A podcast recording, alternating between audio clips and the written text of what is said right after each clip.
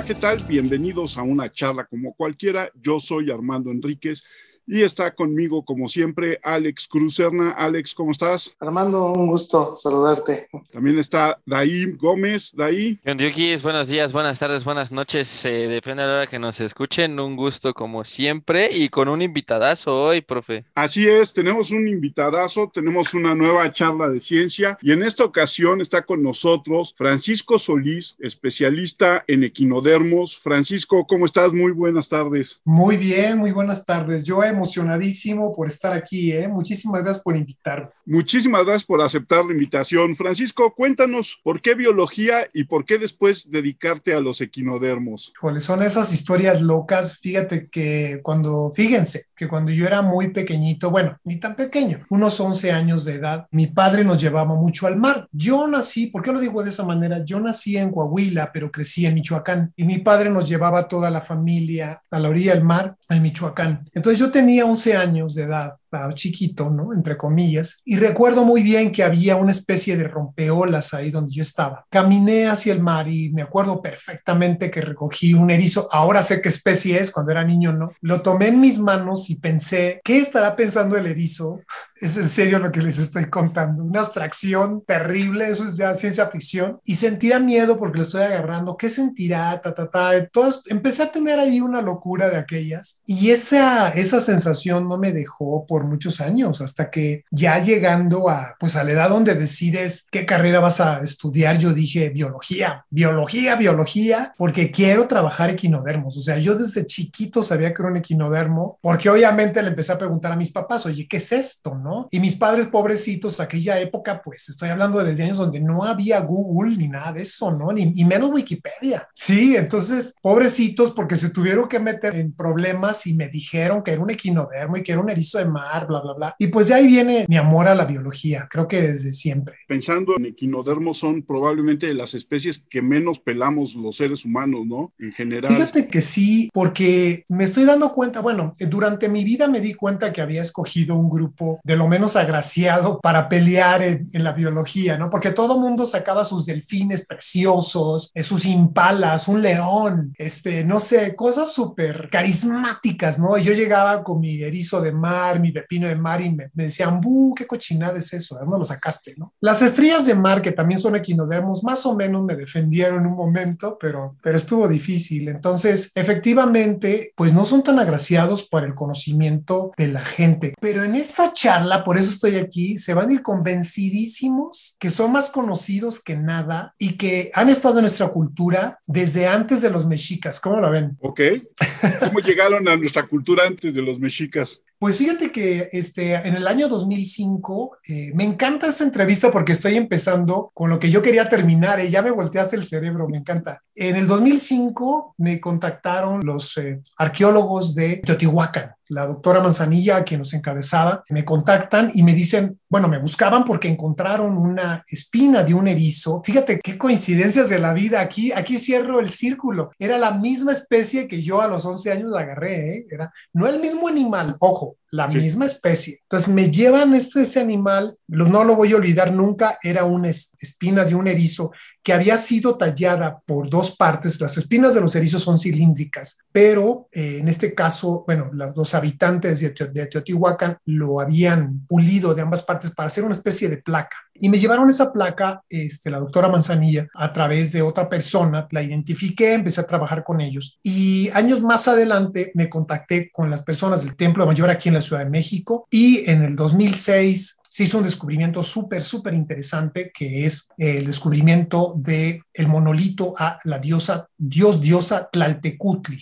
en el 2006 aquí en, en, la Ciudad de México. Y entonces, cuando la remueven y la sacan, para ponerlo así en un contexto más explicativo, se encuentra debajo de ella una ofrenda inmensa, lo digo porque tenía una gran cantidad de restos de plantas y animales, ¿sí? El dato sería más de 200 aproximadamente. Y ahí en esa ofrenda de los mexicas muestran, o sea, dan a esta deidad, la diosa, dios de la tierra, le daban pues un montón de equinodermos, le daban erizos, estrellas de mar, le daban ofiuros, no, crinoides, no, disculpen, y pepinos de mar últimamente, ¿no? Que he encontrado. Ya les dije, ¿no? Algo como de locura para mí, pero en el ir y venir de esta investigación y nosotros obviamente empezamos a publicar, este, salían papers, o sea, trabajos publicados para otras partes del mundo, salimos en algunos periódicos, o sea, le dimos todo lo que pudimos para la difusión y esto llegó a otros excavadores, otros arqueólogos en Tula, en Hidalgo. Y entonces ellos nos mandan algunas fotos y así es como encontramos, ¿verdad? Que ellos tenían, sin saber, los restos de estrellas de mar en las ofrendas de Tula. Obviamente, bueno, no obviamente, la cultura de Tula es más antigua que Tenochtitlan y este, los toltecas también las usaban, las estrellas de mar, o sea, son equinodermos, para eh, las ofrendas a los dioses. Y esto es algo extraordinario, o sea, no es algo que efectivamente eh, sea tan carismático, vamos a decir, si compito con un osito de peluche, un osito panda, a un pobre pepino en mar todo feo. Pero lo increíble es que ya en este caso en Tenochtitlan, hace 550 años eran utilizados en las ofrendas. Y eso a mí como investigador, nada más de ese grupo, wow, pues me pone, pues ya saben, con los pelos de así en punta.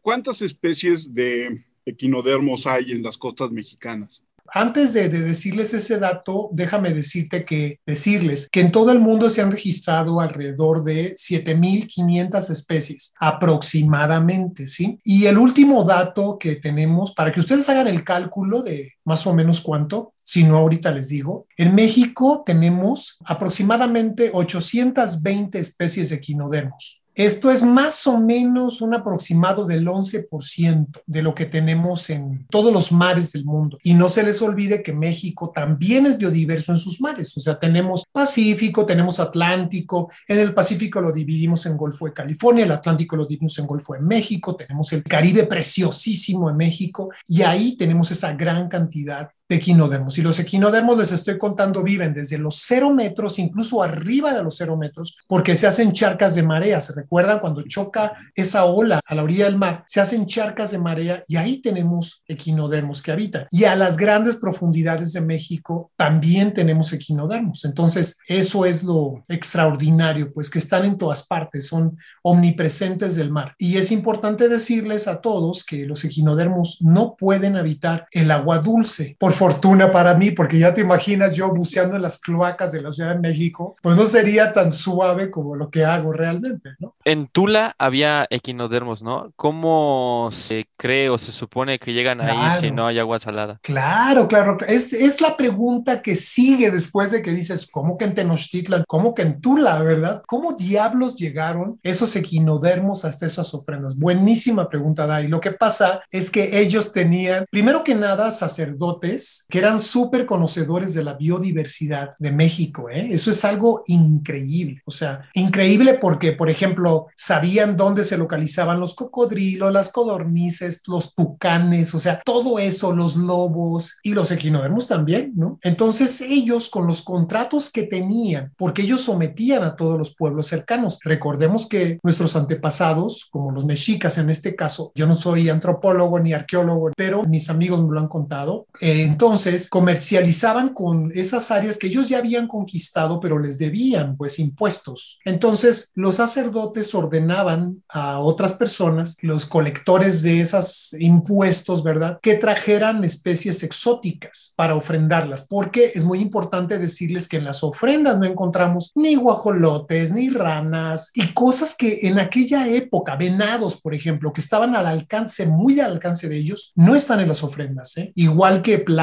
y cosas así, solo metían las cosas más exóticas y hacían una, representación, una cosmovisión impresionante. Empezaban desde las cosas del fondo del mar y coronaban hasta arriba con un águila real, por ejemplo, todas sacrificadas algunas veces en su momento, algunas veces no, porque ellos, híjole, tenían zoológicos en Tenochtitlan, ¿no? Aquí en la Ciudad de México, pero también tenían una especie de osario, usuarios o huesarios, pues. Entonces tenían como eh, los pumas, los linces que ya habían matado no sé hace cuánto tiempo y tenían los huesos y los ofrendaban también en su forma de hueso. Para responder tu pregunta, los equinodermos eran traídos ya sea a la Ciudad de México o a Tula Hidalgo por estas personas que corrían en relevos desde las costas del país, tanto del Pacífico como del Atlántico. Y estamos hablando de muchos kilómetros, estamos hablando de quizá más de 200 kilómetros que la verdad, pues, este, ahorita me da mucha flojera correrlos, este, caminarlos, bueno, hasta en avión me da flojera, ¿no? Tengo otra pregunta, tal vez un poquito más general. ¿Qué tan importantes son el estudio de los equinodermos? Justamente aquí estaba leyendo en el portal de, de la UNAM, que está ahí tu potasa, dice también 13.000 13, especies fósiles. Entonces, rollo, ¿qué, ¿qué tan importantes son? Porque, bueno, evidentemente no soy un experto, pero de ahí viene mucho, ¿no? De lo que significa la, la vida en, en general. ¿Qué, ¿Qué tan importantes son en este estudio o qué es lo que tú estudias de ellos específicamente? Mira, yo soy taxónomo, lo que estudio de ellos es eh, obviamente su nombre. Eh, yo soy la persona que hace listados faunísticos de este grupo en el país. O sea, yo voy a Jalisco, a las costas de Jalisco, me meto a bucear este, y lo que hago es sacar listados. En esta costa hay tantas especies, descubro nuevas especies, las describo, las publico, las doy a conocer y bueno, aparte soy la persona que lleva la colección nacional de quinodermos que está en el Instituto de Ciencias del Mar y Limnología de la UNAM, donde tenemos un registro físico de los equinodermos de México, porque pues yo puedo decirte que las sirenas existen y que yo he visto una, ¿verdad? Pero qué mejor que tener una muestra guardada en una especie de museo que realmente es una colección científica. ¿Y qué es la diferencia? Pues bueno, una colección científica es aquella que puede un par mío, o sea, otro loco que es un taxónomo que es de otro país, puede venir aquí a ver la colección y decir, Francisco no está loco, sí existe tal especie y aquí está guardada en un frasco, preservada o en seco, que son las maneras en que la tenemos, ¿no? Entonces, yo soy esa persona que lo hace en todo el país. Este trabajo que tengo es único en el mundo. Yo le agradezco mucho a la UNAM que lo tenga porque pues está de locura. es un trabajo de alta especialidad y pues lo tengo yo ya hace 27 años. O sea, de verdad que soy una persona súper agraciada. Y regresando ahí a tu segunda pregunta es, ¿para qué sirven los equinodermos en el mar? Híjole, para muchísimas cosas. Lo principal es que, bueno, no lo principal, lo primero que te puedo decir es que son parte de la trama alimenticia. Fíjate, no dije cadena, dije trama, como si fuese pues una trama, una spider web, ¿cómo se llama? Una telaraña. Una telaraña. Exacto entonces, quiere decir que en estas intrínsecas relaciones que se dan en el mar, ellos son, o sea, son comida o ellos comen a otras especies y eso es bien importante para mantener el balance, ¿sí? Eso es súper, súper importante. Otra cosa es que muchas especies de ellos son los que aerean el fondo marino, porque el fondo marino, bueno, el mar es súper complejo. Entonces, así como tienes lombrices de tierra en las macetas o en el suelo, también necesitas organismos que hagan lo mismo en el fondo del mar. Y el fondo del mar es lo más extenso de este planeta. Yo no sé por qué diablos alguien le llamó planeta Tierra y no planeta mar, ¿verdad? Este, mi querido Armando. Eso hacen muchos equinodermos. Estoy hablando específicamente, por ejemplo, de pepinos de mar que a través de su tracto digestivo pueden pasar a través de ellos en un año, pues varias toneladas de arena. Y esto hace que se esté oxigenando, que se esté moviendo. Otra cosa es que es bien importante que tengan el carbonato de calcio es un elemento, una sustancia súper importante en el mar. Todos los organismos que están ahí necesitan una u otra manera el carbonato de calcio. Entonces los equinodermos son los que regalan el carbonato de calcio, así lo tienen en sus manitas y dicen, a ver, coral, tú lo necesitas, aquí está. A ver, pez, tú lo necesitas para tus huesitos, ahí va, ¿no? Ellos son los que ponen la biodisponibilidad del carbonato de calcio y pues muchísimas cosas más para terminar y callarme la boca aquí en esta parte es los pepinos de mar y es que está muy de moda esto, la acidificación del mar, ¿verdad? Que todo mundo habla que el mar se está acidificando con los problemas que hay porque tenemos mucho CO2 en la atmósfera, mucha contaminación. Entonces los mares lo absorben y entonces hace un ácido, ¿verdad? Este ácido puede dañar a muchas especies que precisamente utilizan el carbonato de calcio porque lo hacen ácido se pueden quemar desde que son bebés, porque me extraña que mucha gente piense en los delfines, en los arenques, en las mismas estrellas de mar, como que son siempre adultos y recuerden que ellos tienen que llegar a ser desde bebés hasta adultos. Y es que es increíble lo que estoy diciendo, pero lo he detectado mucho en la gente que piensan que siempre son grandotes, ¿no? Los animales, no, pero precisamente esa, esa edificación del mar daña mucho a las especies, plantas y animales cuando son bebés. Entonces, los pepinos de mar lo que hacen, sobre todo los que están asociados a los arrecifes coralinos, es que ellos hacen con sus excreciones, sus excretas, hacen que el pH se estabilice. O sea, es un pH eh, que hacen que baje esa acidificación. Entonces es muy importante que los pepinos de mar se queden en el mar donde pertenecen para que las aguas sean menos ácidas. ¿Alguna vez han visto ustedes, por ejemplo, fotos de Bora Bora, y de esos lugares para luna mieleros, hermosos lugares? Sí, bueno, sí. Pues, pues parte de esa transparencia mágica de esas aguas en muchas partes del mundo es precisamente porque los pepinos de mar están filtrando y limpiando y haciendo todo eso, ¿no? Hay muchos animales más que lo hacen, pero los pepinos de mar tienen ahí una actuación básica. Entonces, podría hablar mucho más tiempo, pero ya córtenme en esta parte porque... O, o sea que en Acapulco no hay tantos pepinos de mar, ¿no? O, sea, o- o es por Bueno, bueno. Acapulco, Acapulco, e- efectivamente, este, tengo algo que decir de Acapulco. Acapulco los va a sorprender. Si ustedes son buzos y se van a meter a Acapulco, híjole, las cosas de allá abajo son hermosas. Mucha gente piensa que Acapulco está acabado, que la contaminación y todo esto. Pues sí, pero allá arriba, porque abajo está hermoso. Yo he este, descrito especies nuevas de pepino en mar de Acapulco. O sea, para que vean que ni siquiera conocemos Acapulco, ¿no? En el, en el fondo del mar. Y eso me lleva a la pregunta que yo quería hacerte. Sí, en, venga. en este mundo de la biología y sobre todo de la búsqueda y descripción de animales, ¿qué se siente descubrir una especie? ¿Cuántas has, has descubierto y cuántas llevan en su nombre científico tu nombre? Uy, esa es parte de mi egoteca, Armando, esa es egoteca completamente.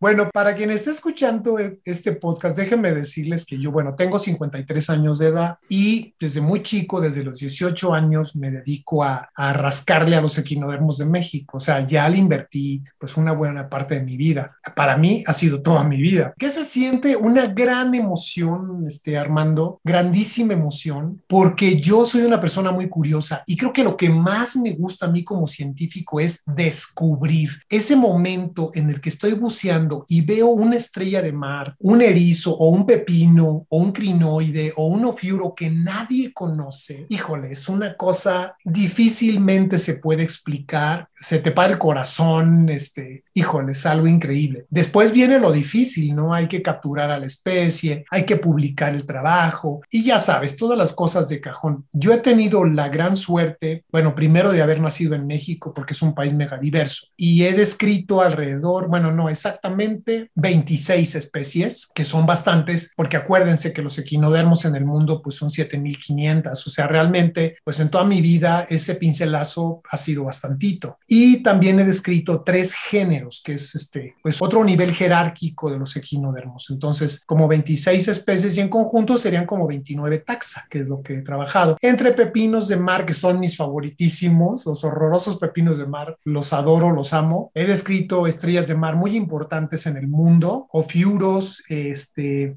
etcétera. Y hace momentos me acaban de avisar, este, así es de que les estoy dando la primera noticia a ustedes, eh, que nos aceptaron un paper describiendo una estrella de mar del Golfo de México, una estrella de mar pequeñísima que vive, que come madera, que además es rarísimo. Imagínense ser un animal en el fondo del mar que come madera hundida. ¿Qué es eso, no? ¿Cuánta madera hundida habrá en el mar, no? Y en ciertas partes del mundo. Entonces, pues muy raro, pero muy, muy, muy, muy contento de las locuras que hago. Yo tenía una pregunta, Francisco. ¿Qué, Claro. qué es bucear? Ya dijiste tu edad, pero así después de los, de los 50, así porque, o sea, yo una vez lo intenté y es una cosa, digo, si no estás acostumbrado, se hace muy pesado. ¿Y cuál ha sido tu mejor y peor experiencia debajo del mar buceando? Bucear es una cosa que yo realmente le recomiendo a todos los Homo sapiens que están escuchando esto, que vayan y aunque no se quieran poner un tanque de, de aire, porque la gente dice oxígeno, no es oxígeno, es aire comprimido. Aire que está respirando ahorita en este momento, simplemente ese aire atmosférico se comprime y se mete en un tanque. Si no lo pueden hacer con un snorkel, es suficiente y háganlo, porque meterse en el mar es una de las cosas más increíbles que hay. Es un cambio de universo en tu mismo planeta y esto una, es una abstracción fantástica. Yo les diría a todo mundo que lo intente una vez. Mi mejor experiencia, bueno, eh, yo creo que puede empezar con la peor mejor.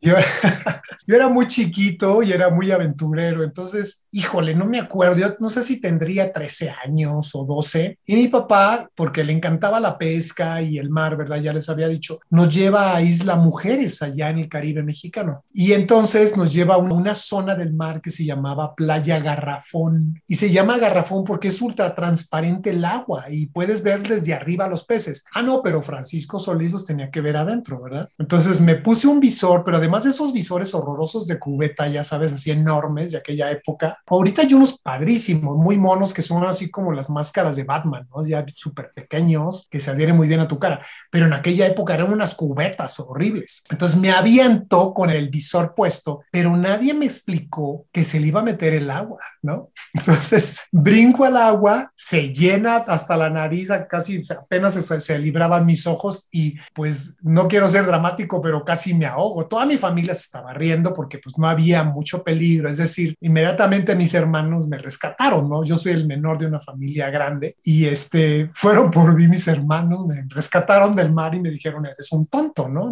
Tienes que agarrar tu, porque realmente me tomé como dos litros de agua, ¿no? Así. Después de eso me puse bien el visor y me metí a ver peces, ¿no? Porque todavía no sabía cómo meterme al fondo, hay una técnica y que es, hay que soltar todo el aire de tus pulmones para poderte hundir, ¿no? Y no lo sabía. Mi mejor experiencia híjole, yo diría que en un buceo, pero hecho a bordo de un submarino, un submarino que pude en, hace algunos años en el Golfo de California. Es un submarino que se llama Deep Sea, Deep de profundo, Sea de ver, no de mar. Deep Sea con doble E, ¿no? S-E-E. -E. Y fue increíble, fue increíble eh, ese aunque ese sumergible puede bajar máximo 450 metros, ha sido uno de los buceos pues más increíble en el, el sentido de vívido, los animales que vi, etcétera. No es una cosa y además pues yo creo que pocos humanos en el planeta se han subido a uno de esos artefactos. Entonces yo podría decirlo que así, más o menos. Con todo lo que nos falta explorar en el mar, ¿cuáles son los riesgos que corren hoy especies como los pepinos que ayudan a balancear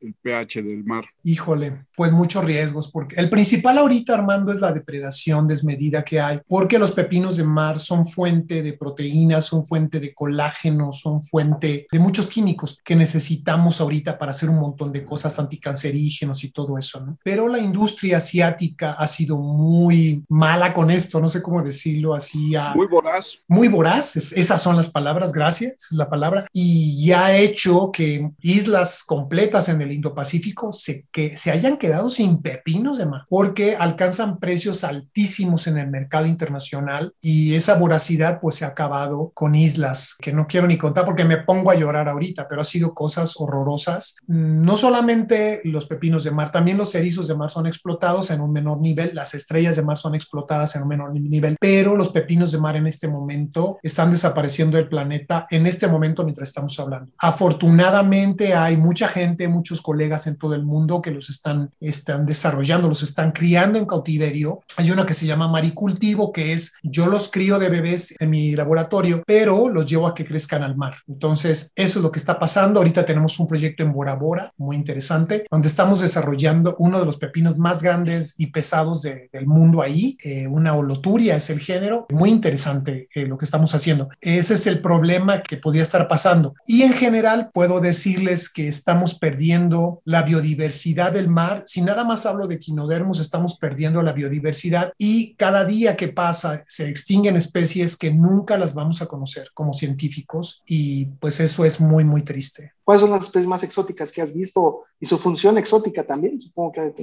Sí, muy buena pregunta, Alejandro. Mira, las especies más exóticas que he visto en mi, toda mi vida es en la Micronesia. Tuve la gran suerte de estar en la Micronesia, en una isla eh, norteamericana llamada Guam, que la conocemos todos de alguna manera porque fue una isla, bueno, es una isla que pues ha, ha dado mucho poder a Estados Unidos porque es una estación de la Armada y es una isla fabulosa, porque imagínense que ahí en esa isla hay más de 450 especies de corales hermatípicos, o sea, corales que hacen estructuras. Imagínense ustedes meterse a bucear ahí entre pasteles de quinceañeras, o sea, imagínense así un montón de cosas, ¿no? Y además, además de eso, un montón de estrellas de mar multicolores, de unos colores chillantes, azules, amarillo, rojo. O sea, que no sabes, yo me sentía como niño en dulcería. Es más, me friqué tanto que no agarré nada. Es verdad, en ese, en ese buceo cuando caí por primera vez que me sumergí ahí, estábamos muy someros, eran como cinco metros, y ves tan la belleza, es tan explosiva la diversidad que no quería tocar nada. Es lo primero que me pasó. Y ahí también había unas cosas, equinodermos que se llaman crinoides, que se llaman este, plumas de mar. Eh, si tienen tiempo, búsquenlas en Google, se llaman crinoidea o crinoide y van a ver de lo que estoy hablando. Parecen como si fueran unas plumas que están flotando en el mar con movimiento propio y con unos movimientos increíbles. Entonces, yo creo que solamente un poeta podría describirles a ustedes esa belleza, ¿no? Por eso les digo, entren a Google, yo no soy poeta, entren a Google para que ustedes mismos lo vean con sus ojos y es una cosa increíble, porque además muchos de ellos nadan, entonces tienen una capacidad de nadar. Imagínense ver un plumero multicolor flotando en el mar, o sea, wow,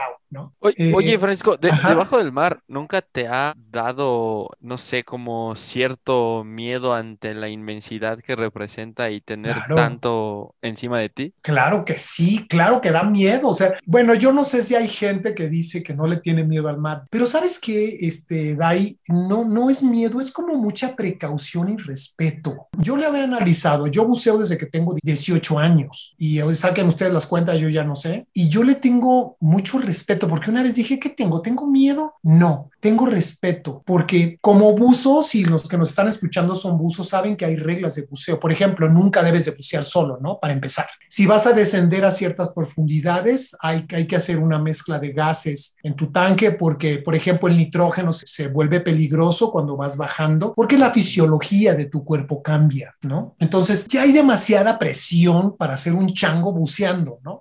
Entonces, yo diría que sí, sí lo hago con, bueno, se puede usar miedo para no ponerme tan fresa. Sí, sí es miedo, respeto, ahí slash respeto. Y yo lo he sentido en lugares de profundidad extrema, por ejemplo, en la isla de Clipperton, en el Pacífico, que aquí viene una cosa muy interesante. Todos le chillan a Texas, que nos los quitaron los gringos, pero nadie sabe que la isla de Clipperton me la quitó Francia en 1800 y fracción, ¿no? Bueno, muchas, pocas personas lo saben. Entonces tuve la gran suerte de estar ahí eh, con un equipo de franceses y esas zonas cercanas a la isla, de ese atolón, que realmente no es una isla, es un atolón, hay unas profundidades impresionantes, ¿no? Y lo que se siente es como que te llama el color azul de la profundidad. Eso que decía que son como los cantos de ballenas, de, perdón, de sirenas que te llaman, créanme que así se siente. El mar profundo te llama en una especie de éxtasis, en una especie de como que te duermes. Este, y obviamente el nitrógeno también tiene que ver, ¿no? Este, algo está pasando con tu nitrógeno si te mareas o te sientes como borracho, mejor checa tu nitrógeno o checa tu profundidad porque caíste muy bajo. Estás a más de 100 pies, 33 metros y ahí empiezas a tener problemas de toxicidad de nitrógeno. Entonces, sí he ido a lugares donde he dicho, híjole, qué miedo, hay que tener mucho respeto y cuidado con el mar porque pues la vida es única y es tu propio cuerpecito lo que lo puede sufrir. Y otra parte también muy de adrenalina, muy fuerte, es bucear en cuevas con agua de mar. Esto, por ejemplo, en Cozumel, es una cosa, híjole, llena de, de mucho miedo, pues. Y Francisco, ¿cómo definirías o cómo nos darías a entender cómo es la textura de un equinodermo? Porque ver provoca tocarlos. Si me ver las fotos provoca que tengas o te imagines la sensación de cómo es ¿no? ¿Cómo nos lo explicarías de la estrella de mar, del pepino, del erizo? ¿Cómo son sus texturas?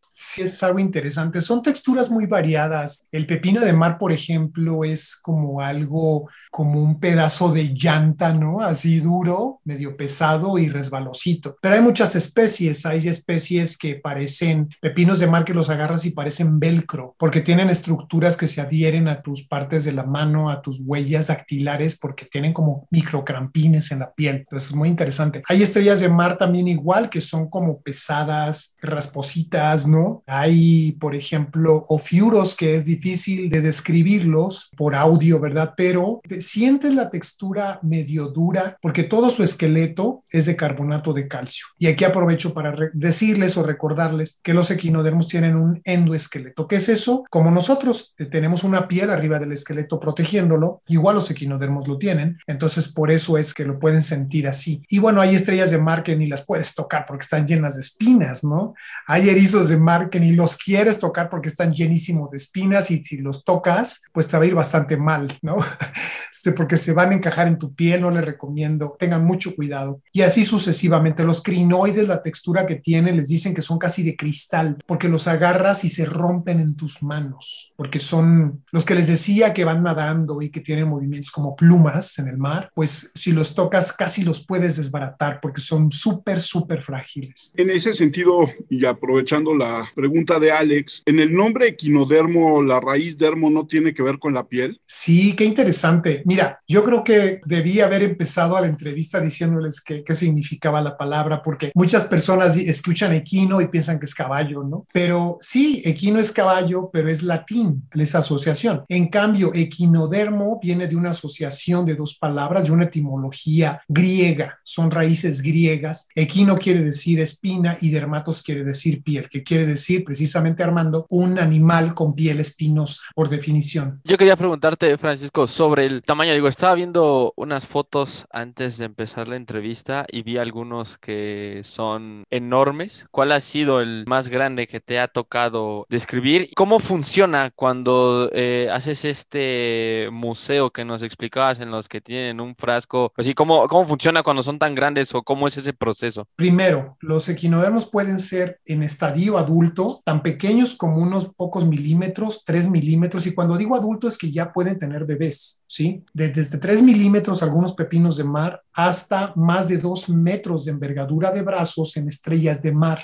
¿Sí? O sea, son animales monstruosamente grandes, elaborados y grandes. Como dato curioso, México está en el récord Guinness porque tenemos los equinodermos más grandes del mundo en nuestras aguas, eh, en tamaños. Esto está muy interesante. Bueno, entonces, ¿cómo le hacemos? Porque son animales grandes. Bueno, desgraciadamente, Dai, eh, no los recolectamos. Bueno, para mí, como un estudioso de eso, es, es malo, porque me gustaría tener animales tan grandes en la colección. Desgraciadamente, México, nuestro país, nunca ha tenido fábricas de vidrio, de contenedores de vidrio eh, importantes para poder sumergir yo en un, en un, líquido conservador esos organismos. ¿sí? Hay otros países como Francia, Estados Unidos, Bélgica, que tienen fábricas de vidrio especial para esos eh, tipos de trabajos, de muchas cosas. O sea, por ejemplo, imagínense tener un calamar de 18 metros de largo en una pecera, ¿no? Entonces necesita las piezas de vidrio alargadas para poder hacer esa pecera. Entonces, no tenemos fábricas de vidrio en México que nos puedan hacer este trabajo, porque además es vidrio sin ácido. Es una técnica importante que se requiere. Sin embargo, con métodos de investigación hace muchísimos años, que también se pueden preservar estos organismos para las colecciones científicas en seco. Y entonces los organismos más grandes que tenemos que podemos mostrar en esta colección mexicana de quinodermos, que está en la UNAM, los tenemos en seco. Pues los preparamos para que no se desintegren al paso de los años y pues bueno, ahí están.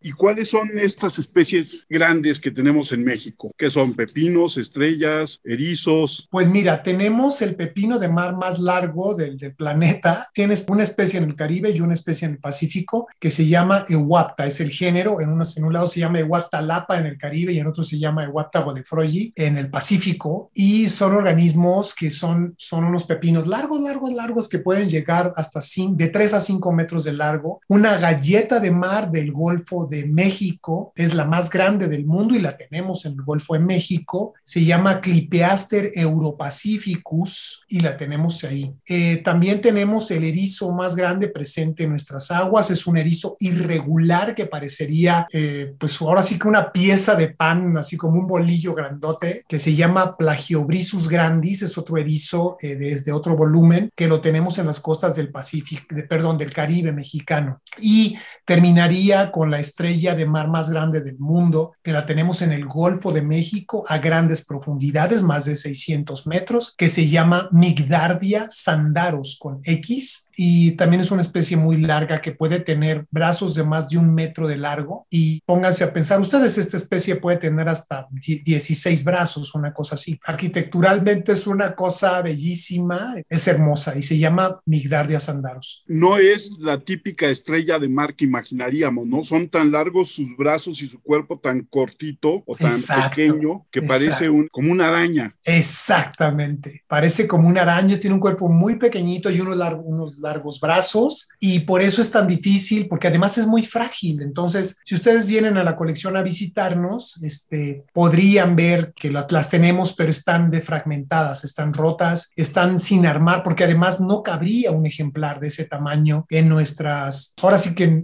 lugares donde guardamos los ejemplares, o sea, son bastante grandes. Y en ese sentido, especies introducidas sobre todo, por ejemplo, yo sé que en el Caribe introdujeron al pez ángel que le dio en la torre a muchas cosas, sobre todo en las costas caribeñas de. Te refieres al pez león, ¿no? Al león. perdón, el pez león, sí. ¿Qué tanto hay especies que hayan traído, que no sean nativas y que estén afectando a nuestros equinodermos? Qué buenísima pregunta, Armando. Apenas este, el año pasado, pandémico y este inicio, eh, nuestros colaboradores de la Universidad de Guadalajara en Manzanillo me mandaron mandaron unas fotos de una estrella de mar sui generis muy rara, con muchos brazos a grandes profundidades en Manzanillo, Colima. Me mandaron unas fotos y dije, jamás he visto esta especie. Me puse a buscar en mis libros donde la había visto y es una especie de Hawái y es una especie que también está en Asia, ¿no? Y entonces eh, nos pusimos a buscar más. Eh, obviamente eh, fuimos a bucear, ellos nos conseguimos tejidos de ellos, los secuenciamos, secuenciamos el ADN y ahora sabemos 100% que se trata de una especie que es una especie exótica de Hawái y que también está en Japón y que también está en esa zona del Indo-Pacífico. ¿Cuál es el problema? Que es una especie, primero que nada, muy grande, tendrá el diámetro de punta a punta de sus brazos unos 40 centímetros y es muy carnívora. Entonces, come muchos equinodermos que viven enterrados en la arena. Hay muchos erizos que ustedes no ven porque pues no se dedican a esto. Viven enterrados en la arena y ella se los come, pero con la mayor facilidad del mundo. Entonces, no hemos hecho un estudio todavía para saber si es una especie invasora. Quiere decir que no sabemos si tiene un poder deleterio, es decir, que esté dañando a la comunidad. Todavía no lo podemos demostrar. Por el momento decimos que es una especie exótica porque ha llegado ahí. Seguramente cuando era bebé en forma de larvita arriba de un barco en la centina de los barcos que usan como contrapeso y que llegando de esa zona del planeta vaciaron el agua ahí en Manzanillo, Colima, para liberar y que el peso del barco pues se, reflejara en la flotación. Entonces es agua de lastre. Entonces estamos estudiando ese fenómeno y es único en los equinodermos de México. Hasta el momento no tengo ninguna prueba fehaciente más que esta de la que estoy contando, de que hay especies introducidas artificialmente. Hasta el momento, digo, es exótica, no creemos que sea una invasora. Y hace rato hablabas de cómo los equinodermos representan una fuente, ya sea de químicos para medicinas, de químicos para la farmacéutica. ¿Qué tanta investigación se hace? Como tú dices, esto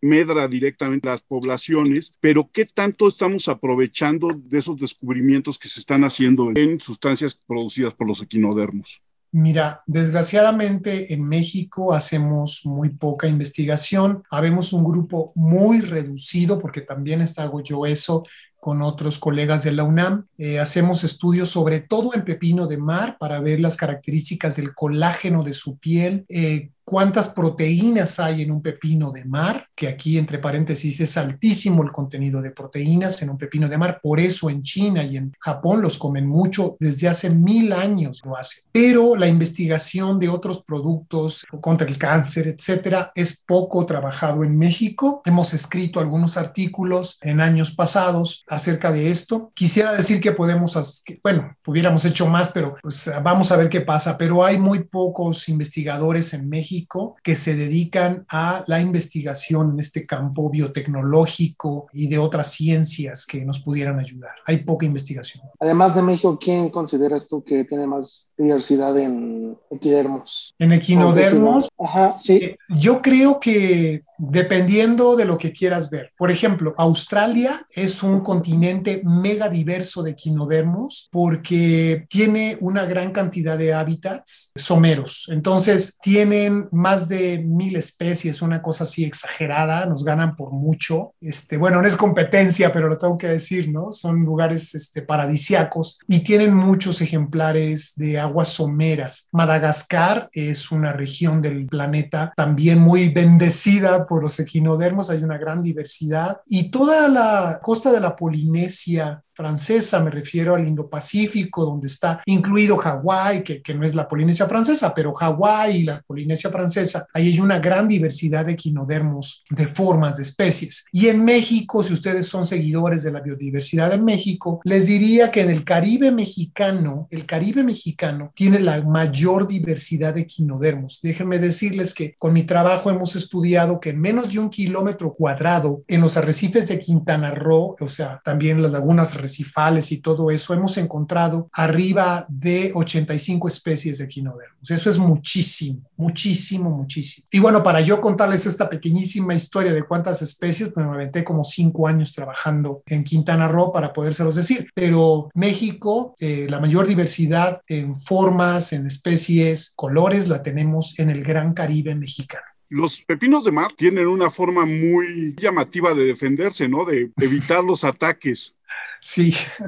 Cuéntanos un poquito de ella. Este, sí, fíjate que hay, es, es, una cosa muy chistosa. Hay dos maneras muy locas e interesantes para quien les, les guste las cosas raras de la ciencia y del mar. Escuchen esto, un pepino de mar, pues ustedes lo pueden ver que parece un pepino o una papa ahí tirada en el océano y que no hace nada. Pero si, por ejemplo, un cangrejo se acerca y los empieza a molestar, a molestar, o un pez se acerca y los empieza a molestar y a, y a molestar, lo primero que hace por estresarse y por quitarse esa pues mala presencia que los está hostigando es aventar a través de su ano o su cola, como quieran decirle. Los biólogos estamos entrenados a decir más ano que cola porque tienen distinción en la biología. No es lo mismo una cola que un ano. Entonces, los pepinos de mar expulsan a través de su ano unos túbulos de Cuvier que son hechos de una sustancia gelatinosa, pegajosa, que lo que primero va a hacer es que, por ejemplo, el cangrejo se le queden pegadas sus quelas y no pueda moverse el pobrecito, también pobre cangrejo. Esta química de los túbulos de Cuvier que arrojan es muy repelente de peces, entonces tiene un olor, entre comillas, para los peces que lo odian y salen corriendo de ahí, bueno, nadando a toda velocidad porque lo odian, sienten como que los quema, ¿sí? Y muchos otros invertebrados sienten la presencia de eso, saben que el pepino de mar se irritó y se separan de ahí, es una cosa horrible. Nosotros no lo podemos sentir porque nuestros sensores, nuestra piel no está eh, preparada para eso, no sentimos nada, no nos damos cuenta, pero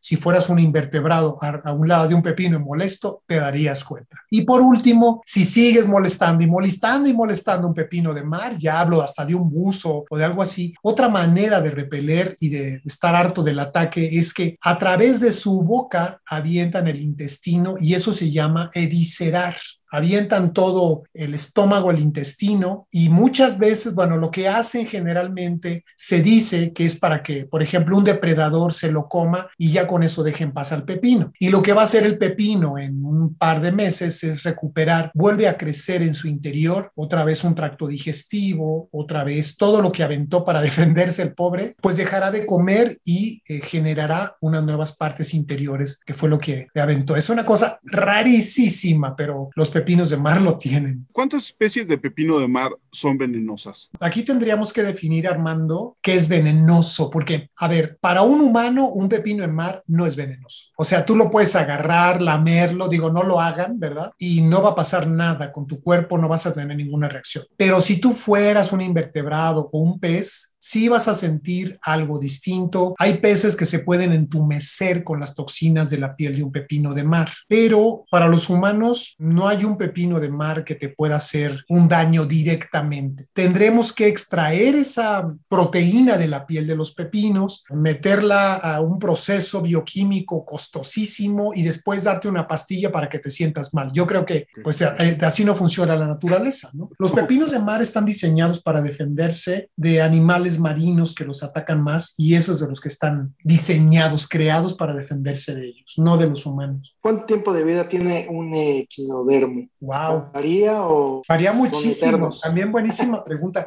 Varía muchísimo. Fíjate que hay una cosa muy interesante. Mientras más profundo viva un equinodermo en el mar, va a vivir más tiempo porque hay eh, situaciones de bioquímica, de longevidad, ¿sí? Por ejemplo, eh, la profundidad y la temperatura. En los polos del planeta se han localizado estrellas de mar que han vivido más de 70 años, ¿sí? Y a grandes profundidades se han detectado equinodermos que pueden vivir o han vivido más de 100 años. Entonces, tiene que ver con la profundidad, tiene que ver con la temperatura. Quizá la, profundidad obviamente está, no quizá, obviamente está eh, relacionada con la escasez de depredadores, ¿no? Y de contaminación y etcétera. Entonces, también es que por eso pueden vivir más. Pero también debo decirlo que en las costas de México, por ejemplo, un pepino de mar, el pepino de mar café, Isosticopus fuscus, en, en el Golfo de California, ciertas personas, colegas nuestros, han calculado, eh, se han encontrado ejemplares que han vivido más de 27 años. Pues yo diría que son longevos para ser un invertebrado, pero pues tienen sus bemoles. Para vivir más hay que irse a las grandes profundidades del planeta.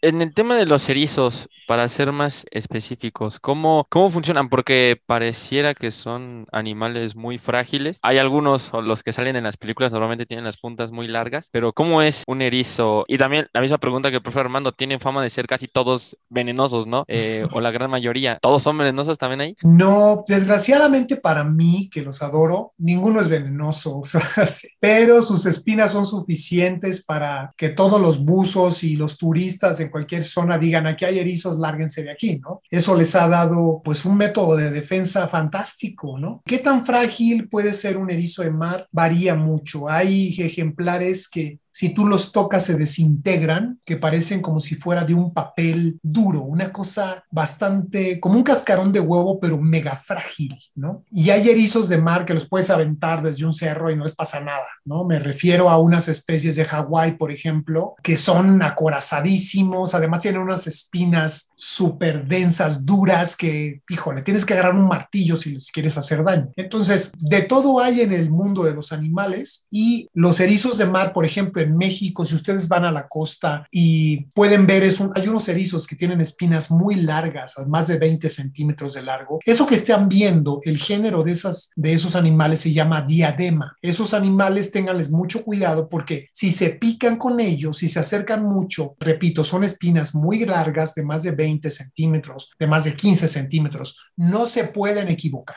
y hay que meterse a snorkelear. No lo vas a encontrar en la piedra sin meter tu cara, tienes que meterte a buscar para verlos, porque a ellos les gusta vivir de 1.8 metros a más profundo. Esto es diadema, estos animales, estos erizos, tienen muy desarrollados sus sentidos de lo tacto. Y desde que alguien los quiere tocar, mueven sus espinas defensoras hacia ti porque ven sombras. Y cuando los vas a tocar y si tienes un accidente, te vas a encajar unas espinas que son de un material de carbonato de calcio que es como sílice pero con punta y va a entrar en zonas muy profundas de tu cuerpo que no quieres investigar, que, que tienes esas partes en tu cuerpo y te va a doler muchísimo y una vez que entran a tu cuerpo, esas espinas se van a fragmentar, causándote un poco más de dolor. Y lo que se debe hacer es dejarlas ahí, a menos que un buen doctor te pueda hacer una, eh, pues sacarlas una por una, pero dependerá de cuántas tengas clavadas en tu cuerpo. Hay personas que si no se las quitan a tiempo les puede dar tendonitis, por ejemplo. Dependerá de la parte del cuerpo donde se la hayan clavado, pero son muy frágiles estas espinas, a tal grado que si tú se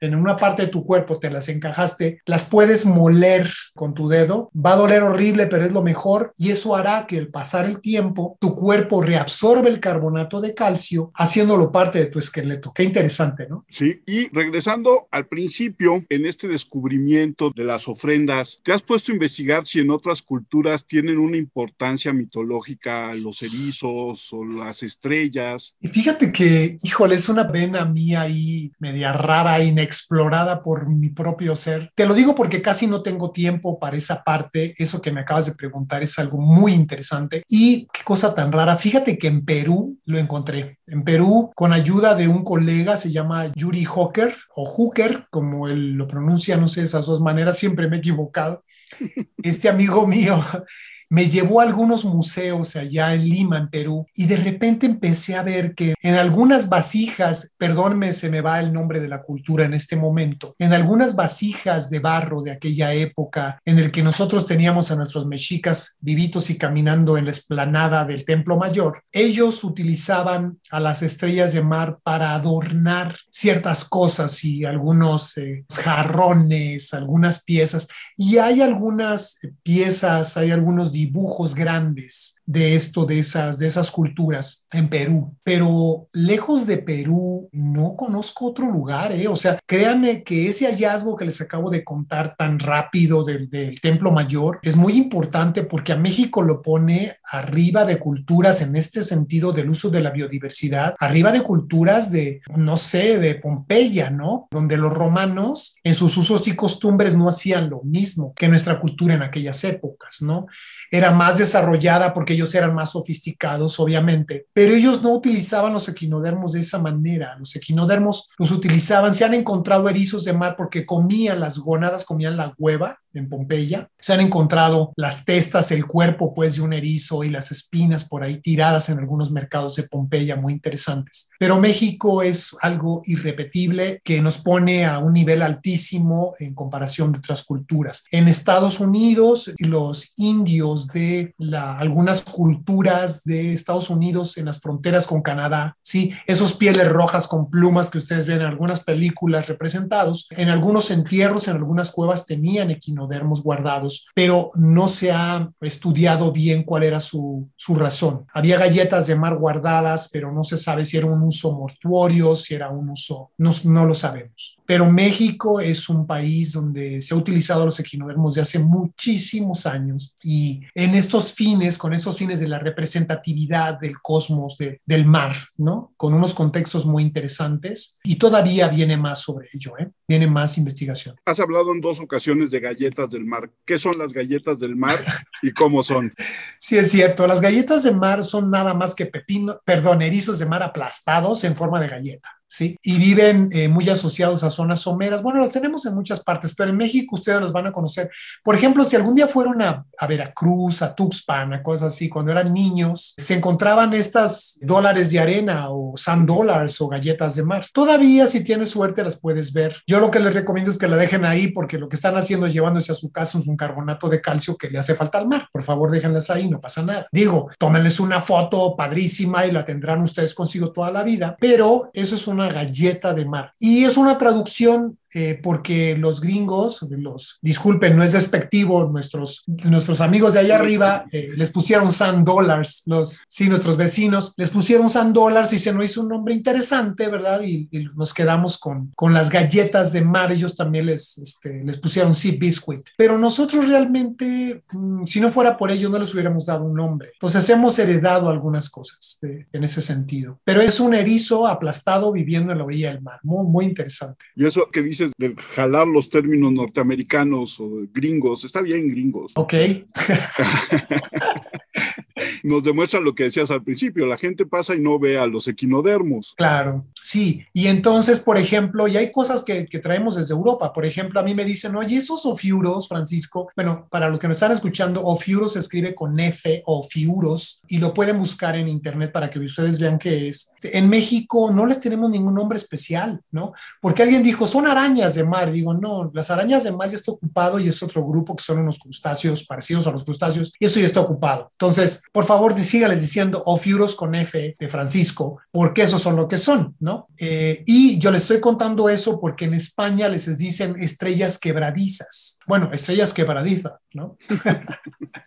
pero en México no las hemos bautizado precisamente porque no es del uso común los nombres, no está en la cultura, oye, ¿qué tal te amaneció el ofiuro? No, o sea, pues no, no es así. Erizo de mar sí lo utilizamos, pepino de mar sí lo utilizamos, pero los otros grupos no los conocemos tanto. Estrella de mar, obviamente, pues hasta en las caricaturas las vemos, pero esos dos grupos, los ofiuros y los crinoides, sí, este, está difícil darles un nombre que nos ligue más con ellos en México. ¿Y hay crinoides en México? Claro, en México tenemos tres especies y si los quieren conocer tienen que ir a Veracruz, no me refiero al acuario, hay que meterse a conocerlos al mar porque son los únicos que podrán ver en bajas profundidades y estoy casi seguro que los van a poder ver ahí enfrente del puerto de Veracruz. México tiene muchas especies de crinoides, pero la gran mayoría necesitan ustedes subirse a un batiscafo, a un sumergible para poderlos conocer frente a frente. Si no, a dos metros de profundidad en Veracruz los pueden buscar. Francisco, nos resta agradecerte haber aceptado la invitación habernos hecho una de las pláticas más amenas de especies que nos son totalmente ajenas, como Homo urbanus más.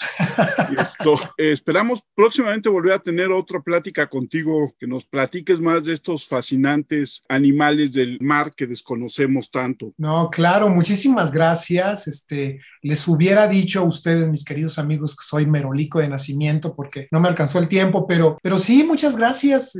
Nos podemos ver en otro programa y a sus órdenes. Estoy muy contento. Gracias por su tiempo, gracias por la dedicación, porque para nosotros los científicos estos espacios de divulgación son importantísimos. Muchísimas gracias a ustedes. Francisco, ¿tienes redes sociales donde te encuentren los oyentes? Sí, sí, sí, claro. Mira, primero la mía, eh, pueden encontrar en Instagram como arroba oloturio con H, obviamente quiere decir pepino de mar. Oloturio solamente que al inicio tiene una H y pueden seguir a la colección nacional de quinodermos que está como arroba CNE-LSWE e. y podrán ver algunas locuras que estamos haciendo de investigación, algunos datos curiosos que por ahí subimos y listo. Y en mi correo electrónico es fasolis con F inicial arroba semarl.unam.mx. Si tienen alguna pregunta más densa, si quieren, ahora que regresemos a la supuesta normalidad o a lo que sea, puede, quien nos esté escuchando puede contactarnos y pedir que les mostremos la colección cuando tengamos la situación desde el COVID de alguna manera más tranquila. Con mucho gusto vayan a conocer la colección. Alex, tus redes sociales. Twitter es arroba 512-Alex. Dai. Arroba Dai GS25 en todas partes y yo quiero ir a ver la colección. Después comer algo, ¿no? Sí, yo también quiero conocer la colección y como dices, es bien importante difundir la ciencia, hablar de ciencia en un país que cada día hablamos menos de ciencia y cada día los acotan más en presupuestos y demás. Es importantísimo hablar de la ciencia, hablar de lo que hace la ciencia en nuestro país, de lo que están haciendo los científicos como tú y ese trabajo titánico que tienes con un puñado de científicos dedicados a los equinodermos en todos los litorales mexicanos que son algunos kilómetros ¿no? Sí, bastante, bastante extenso. Es un país inmenso y hermoso en el que vivimos, sí. Pues Francisco, muchísimas gracias y esperamos escucharnos pronto. Gracias, hasta luego.